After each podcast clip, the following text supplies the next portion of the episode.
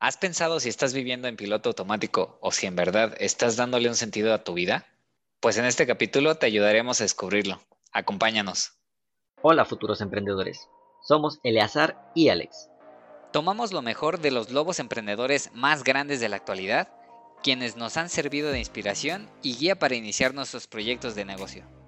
En este podcast uniremos lo mejor de sus enseñanzas con los retos a los que nos estamos enfrentando para compartirles nuestras vivencias y que puedan servirles de referencia en el momento en que ustedes se decidan a dar el primer paso.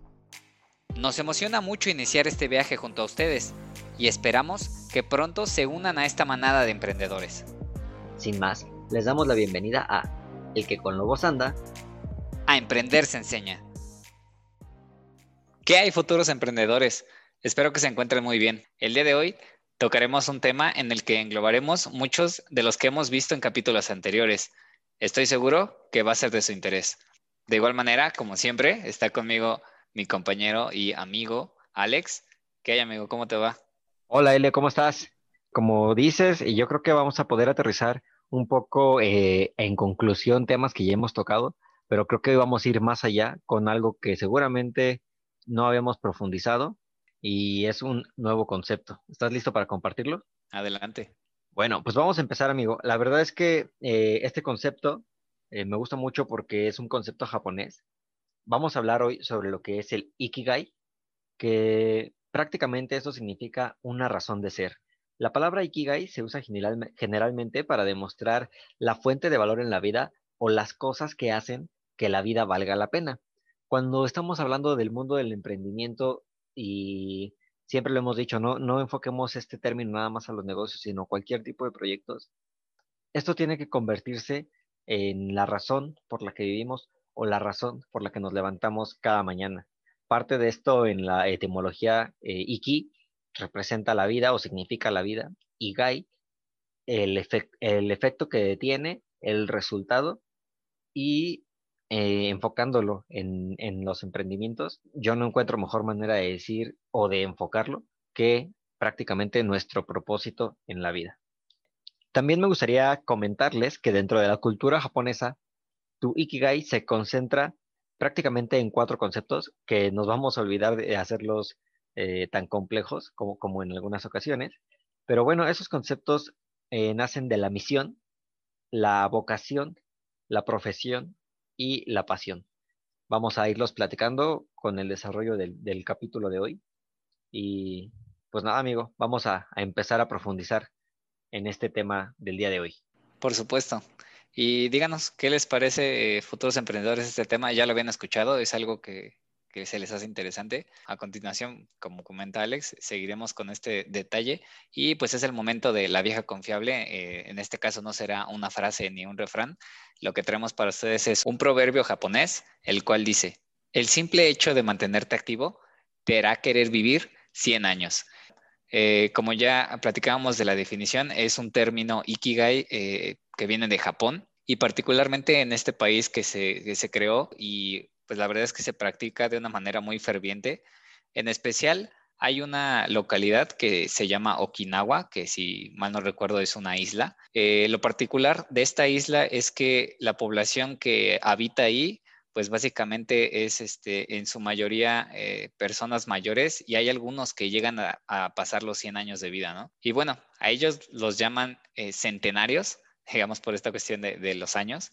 Y lo peculiar con ellos es que no pasan los últimos días en pensiones para ancianos, como comúnmente suele pasar, digamos, de este lado del planeta. En su lugar, ellos viven vidas activas hasta que, como es habitual en, en esos casos, fallecen por causas naturales. Y muchos se lo atribuyen a esta práctica del Ikigai que los llena de vitalidad tanto como para seguir a esa edad haciendo lo que les gusta hacer o lo que en verdad ellos creen que es su sentido de vida. Listo, amigo. Ayúdanos a comenzar con los dos primeros elementos de este tema. Nada más quiero saber si podemos hacer un pequeño paréntesis, porque cada vez que pasa por mi vida este concepto o este, este tema, te voy a decir algo que es un poco personal, eh, que incluso no sé si, estaba permitido platicar de ese tipo de cosas en, podcast, pero bueno, tú y yo tenemos una amistad ya de mucho tiempo, que incluso nuestras familias eh, se conocen y han convivido. Y fíjate que cada vez que escucho este tema del Ikigai o este tema del propósito o el sentido de la vida, me recuerda mucho a una plática que tuve con tu papá. Y él me comentaba, ¿no? Es que, eh, pues hay muchas cosas que te dedicas en la vida y eres feliz, pero esas cosas que haces todos los días, ¿cómo están participando en tu propósito de vida? Y la, me acuerdo que la, una de las primeras respuestas que se me vino a la mente, no, pues es que mi propósito de vida es ser feliz y compartir con mi familia. Y se está muy bien, eso es lo que quieres vivir, pero ¿qué vas a aportar o qué vas, cómo vas a crecer? ¿Qué vas a dejar como huella en, la humanidad o, qué vas a, tener más allá de lo que puedas obtener materialmente? ¿Qué es lo que vas a compartir tú con el mundo y qué vas a dejar tú en el mundo? Entonces, fíjate que esa plática que tuve con tu papá me gustó mucho y cada vez que, se me atraviesa por la vida esto del Ikigai y el propósito de vida, lo, recuerdo bastante. Entonces, este, pero bueno, ese era un pequeño brevario porque fue a partir de ahí que empecé a buscar, a cuestionar, a reflexionarme y como dices, ¿no? Eh, es bastante eh, interesante y pues para iniciar, creo que podemos partir del tema de, del amor que es uno de los elementos que ya habíamos platicado, muy relacionado con la pasión que le vamos a aplicar a los negocios. Y bueno, hay que tener un balance, ¿no? ¿Qué, tanta satisfacción podemos tener con las actividades que, hacemos sin esperar y olvidarnos temporalmente de la parte eh, económica o, de, de, otros componentes? Pero compartir también un poco de qué tanto de lo que amo puedo realizar disciplinadamente. La parte que puedes realizar disciplinadamente también va a relacionarse con, con lo que eres bueno, ¿no? Porque te va a permitir tener cierta constancia. Hay un personaje que incluso diremos el nombre en un par de minutos, que es fiel creyente de que la disciplina tarde o temprano vence al talento. Un talento que no es constante, que no es disciplinado, termina por no ser muy útil, que digamos. Sin embargo, si eres disciplinado, puedes llegar mucho más lejos si ya saben de quién estamos hablando o si han escuchado a alguna persona que dice esta, este tipo de frases, déjenlo en los comentarios porque lo, vamos a, profundizar un poquito más. Pero qué mejor que encontrar tu propósito de vida con pasión, haciendo las cosas con pasión y haciéndolo disciplinadamente y fervientemente porque es tu convicción. Creo que hacer las cosas por convicción y no porque alguien más dice que es bueno o porque a alguien más le funciona. Cuando haces las cosas por convicción, estás aportando muchísimo tu propósito de vida. ¿Qué opinas o qué nos puedes compartir, El ¿Qué, cómo, cómo, ¿Cómo lo ves de tu lado?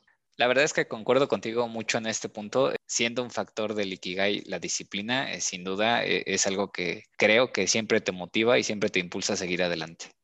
Y para complementar, los dos últimos elementos que, componen el Ikigai son, eh, por una parte, lo que el mundo necesita o algo que ya platicamos el capítulo anterior, que es esta cuestión de, encontrar la humanidad o buscar el beneficio de la humanidad o el mundo como tal en las acciones que nosotros hagamos, eh, pues es una parte muy interesante siempre de considerar y claro que pues esta parte es la que te va a ayudar a cambiar el mundo con cualquier emprendimiento que te decidas a llevar o a empezar. Y eh, pues como un ejemplo aquí podríamos plantear algo que no necesariamente es con referente a humanos, pero por dar un ejemplo, si a ti te agradan los perros y te gusta eh, tener una convivencia sana con ellos, quizá a ti te interese ayudarlos a tener una mejor vida, ¿no? Posiblemente este, puedes poner un refugio o ayudar a las personas a encontrar a los perritos que, se extravían en ocasiones. Y pues esta parte es lo que va a componer eh, en este sentido algo de, de mucho valor para tu Ikigai. Y finalmente, que es un tema que no hemos tocado hasta el momento en algún otro podcast, es esta parte de que esto que tú vas a hacer o el Ikigai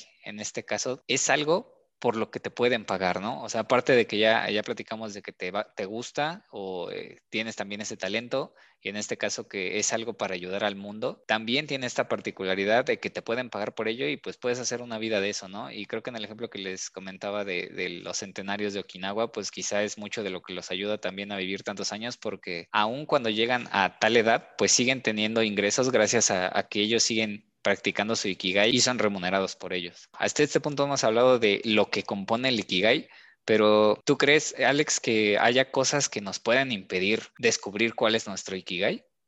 Yo creo que sí, amigo, y tiene que ver, creo yo, con que muchas veces no nos gusta correr riesgos en la vida, incluso yo me identifico, hay más de una ocasión en la que no he querido correr riesgos y creo que eso complica querer, perdón, que eso complica poder encontrar el Ikigai. Ya lo hemos platicado a través de la experimentación, a través de cosas nuevas, grandes experiencias, es como puedes descubrir cosas que te apasionan, cosas por las que podrías servir. Y esto de no querer correr riesgos va de la mano con el que no arriesga, no gana, ¿no? Y qué mejor que puedas ganar que tu propósito de vida. Eh, otra, otra de las cosas es que, pues, si bien no sabes cuál es tu pasión, eh, de repente alguien llegó y te dijo, ¿sabes qué? Es que lo que te apasiona no es un trabajo, ¿no? Yo he escuchado esto en la música, en el más, en general, todo el tema del arte, el baile, el dibujo, que dicen, oye, ¿qué te dedicas? No, pues yo me dedico a la música. Ah, sí, pero, o sea, ¿de qué trabajas? además de que te dedicas a la música, ¿cuál es tu trabajo bien, no? O además de pintar, ¿a qué te dedicas a trabajar? Por eso, o sea, me dedico a, la música realmente. Yo estudié música o yo estudié eh, dibujo, ¿no?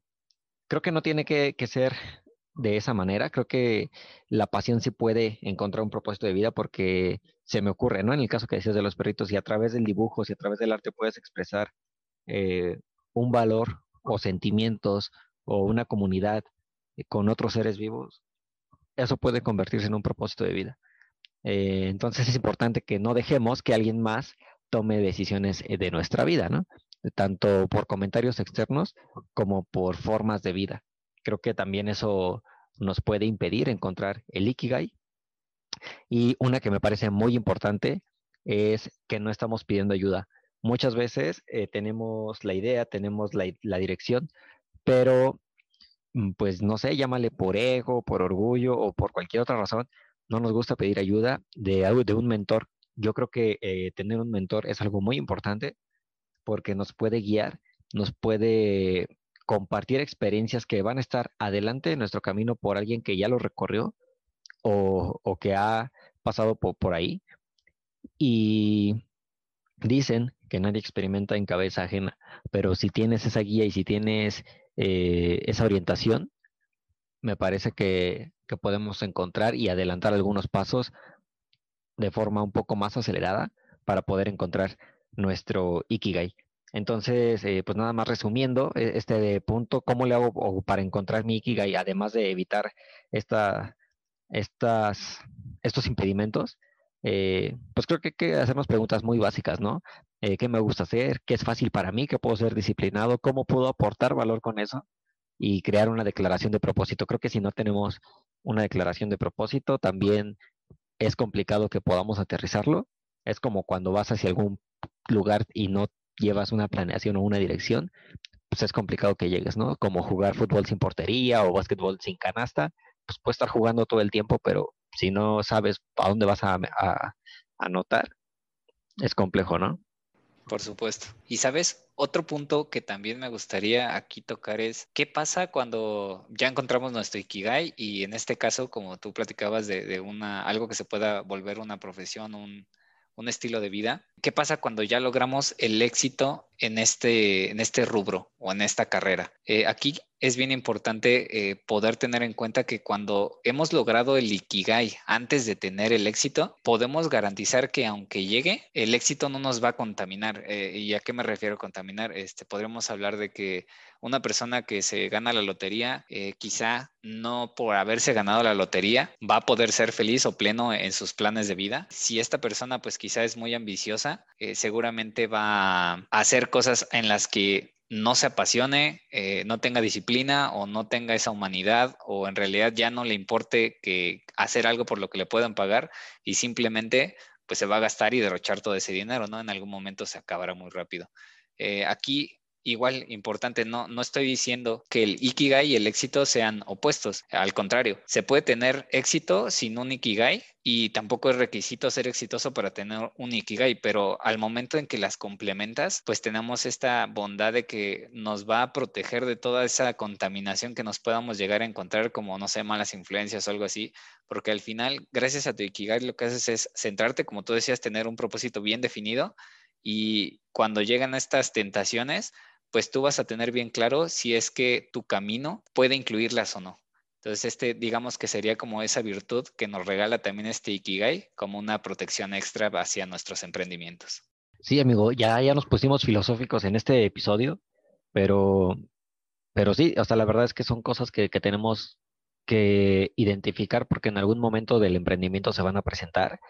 Y fíjate que hay personas que han ido descubriendo ese propósito y cuando lo, van identificando es, desde mi punto de vista, más fácil que tengan éxito con, con un propósito identificado a hacerlo de forma inversa. Esa, esa es mi opinión. Eh, hace unos minutos les, les, decía que hay una persona que dice que la disciplina tarde o temprano vencerá al talento. Eh, les hablaba de Yokoi Kenji, no sé si algunos de ustedes ya lo conozcan, y me gusta mucho la dualidad que tiene esta persona con la cultura latina y con la cultura japonesa. Creo que son dos formas muy opuestas de, ver el mundo, de tomar decisiones, de incluso eh, trabajar culturas, pero creo que ninguna es mejor que la otra. Desde mi punto de vista, creo que está en un equilibrio, eh, pues por algunas situaciones de la vida eh, así le tocó vivir. Pero Yokoi Kenji eh, transmite mucho experiencias personales que le han dejado aprendizajes para que a través de sus historias o a través de, lo que cuenta, nos pongamos a pensar cómo, cómo lo estamos haciendo nosotros, ¿no? Eh, él te platica sobre la relación que, que, tenía sobre su padre y cómo aprendió sobre la honestidad en la historia de, de, un semáforo cuando iba a cruzar la calle de noche. Y te dice, ¿sabes qué? Pues es que yo me puedo cruzar. Y su papá le dijo, no, ¿por qué? Dice, pues, dice, papá, crúzate, nadie te está viendo. Dice, no, yo me estoy viendo y con eso me basta. Y ahí es una lección de, de honestidad, ¿no? De integridad que dice hacer lo correcto cuando nadie te está viendo. Y de, y de ese tipo de historias tiene varias que te hacen cuando lo escuchas a ti mismo te hacen cuestionarte cómo estás viviendo tú algunos valores con tu familia y el compartir ese tipo de experiencias lo ha apasionado de tal forma y se ha convertido también en una disciplina para él que creo que también tiene mucho que ver con su, con su parte japonesa, que creo que está haciendo un buen trabajo desarrollando su Ikigai, a, aportando ese tipo de valor, ¿no? Aportando ese tipo de, de reflexiones contigo mismo con tu familia, con cosas que sabemos que no tienen precio, que las mejores cosas de la vida no tienen precio. Y creo que a través de lo que él comparte es la manera en la que ha logrado generar ese impacto y ese valor para la sociedad y tanto en la parte oriental como en este lado del, del planeta, ¿no? En la parte occidental también. Eh, sin embargo, como te decía, ¿no? Hay dualidades como todo eh, este es un ejemplo que, que, a mí se me ocurrió. No sé si a ti se te ocurre algún ejemplo también que, que tengas por ahí presente con el tema de la humanidad, con el tema de aportar valor. Estoy seguro que tienes a alguien por ahí en mente. Así es. En este caso, pues también es, es un ejemplo de una persona que desde el inicio o desde muy pequeño tuvo ya definido bien su propósito. En este caso podemos decir que su Ikigai ya, ya lo veía desde tan pequeño y bueno, en, este, en esta ocasión yo les hablaré de César Millán, que bueno, muchos conocerán como el encantador de perros. Y bueno, él eh, pues también eh, cuenta en, en, sus biografías que uno de los momentos en los que se cambió radicalmente su vida fue cuando desde pequeño pues le dijo una vez a su mamá que él quería ser el mejor entrenador de perros del mundo, ¿no? y su mamá, en vez de decirle pues que era algo absurdo y que se dedicara mejor a tener una carrera o algo, o algo así que podríamos escuchar hoy en día muy comúnmente, eh, pues ella siempre le dijo, claro hijo, tú tú puedes ser lo que tú quieras. Y bueno, esta sin duda el apoyo también de la familia este, pues es muy importante en estas cuestiones del emprendimiento. Sabemos que no todas las ocasiones es posible, pero sí es un gran pilar de apoyo cuando se tiene. Y poco de, la historia de, de, él que me gustaría compartirles es que a la edad de 21 años, pues él se fue de mojado a Estados Unidos eh, buscando seguir y continuar con su sueño y se fue con 100 dólares que sus papás le dieron, eh, que eran básicamente todos sus ahorros y pues él se enfrentó en Estados Unidos a una vida no muy cómoda, trabajando de lo que encontraba realmente y pues claro que también enfrentándose a un idioma desconocido, ¿no? Que pues a duras penas fue eh, aprendiendo poco a poco, pero él nunca perdió su objetivo y siempre lo tuvo muy claro hasta el momento en el que, pues tiempo después de, de, haber estado ya mucho tiempo por allá, alguien le dio la oportunidad al verlo convivir con un perro y ver que, pues básicamente le obedecía en todo lo que le decía cuando a los dueños de ese perro, pues nunca les hacía caso. Entonces, en este momento, hasta este momento, después de haber pasado tantas cosas, digamos, difíciles en, este, en esta transición de, pues irse de, mojado a Estados Unidos y empezar una nueva vida allá, pues nunca se rindió y pues bueno, lo, demás ya es historia. Ya conocemos eh, esta parte de, pues en sí, la fama que pues él adquirió por llegar a ser el encantador de perros. Y bueno, hasta aquí con, con, este ejemplo de mi parte. ¿Tendrás algo más para compartirnos, amigo? Pues creo que ya nos extendimos bastante. Creo que fue un episodio, como decía, muy filosófico. Pero bueno, eh, está padre también que nos pongamos a reflexionar. Y pues creo que vamos a, empezar a terminar prácticamente ya con, la parte romántica del, emprendimiento. Eh, me gustaría que hicieran, cada quien, que nos está escuchando, hicieran un pequeño recap de, estos puntos que son importantes, que son previos, que son bases de, nuestros proyectos del emprendimiento. Eh, por dónde va la pasión, por dónde va el talento, por dónde va nuestro propósito de vida también y bueno, cómo lo vamos a compartir, ¿no? Me quedo mucho con una frase que incluso ya traíamos del episodio pasado, que era que mientras tengamos la dirección clara, mientras sepamos hacia dónde vamos, no se preocupen tanto del cuándo, porque mientras más clara tengamos nuestra pasión, mientras más claro sea nuestro propósito y lo podamos hacer tangible con nuestras acciones y, y reflejarlo en ellas, el cuándo será lo de menos, el cuándo será seguramente muy rápido y será algo muy exponencial y bueno, también nosotros estamos trabajando en nuestros proyectos para, para que podamos verlo de forma tangible, ¿no? Por último, tenemos una pregunta que no pudimos resolver. Si alguno de ustedes la puede resolver, mándenos sus comentarios o, sus mensajes. Nos quedamos pensando si es posible, ¿será que existen ikigais negativos, algún propósito que, que no sea favorable o que no sea positivo para la humanidad? No, nos llevó un buen rato de debate y no pudimos definirlo. Pero si ustedes pueden responder esto, ahí nos ayudan con, con sus comentarios o qué es lo que piensan al respecto, si es que existe algún Ikigai negativo. Claro, como siempre les vamos a agradecer mucho que nos ayuden a contestar esta, este dilema existencial que, se nos generó. Y pues bueno, hasta aquí llegamos con este capítulo. Eh, como siempre, agradecerles a todos ustedes que nos comparten sus comentarios y recomendaciones para nuevos, nuevos temas que tocamos aquí en el podcast. No olviden eh, ayudarnos con nuestra misión compartan si es que conocen a alguien que le pueda hacer de ayuda esta información y eh, síganos en nuestras redes sociales, estamos en Instagram, en Facebook, en YouTube, en Spotify, en Google Podcast como El que con lobos anda. Y sin más, recuerden que el que con lobos anda... Emprender se enseña. ¡Vámonos! Hasta pronto.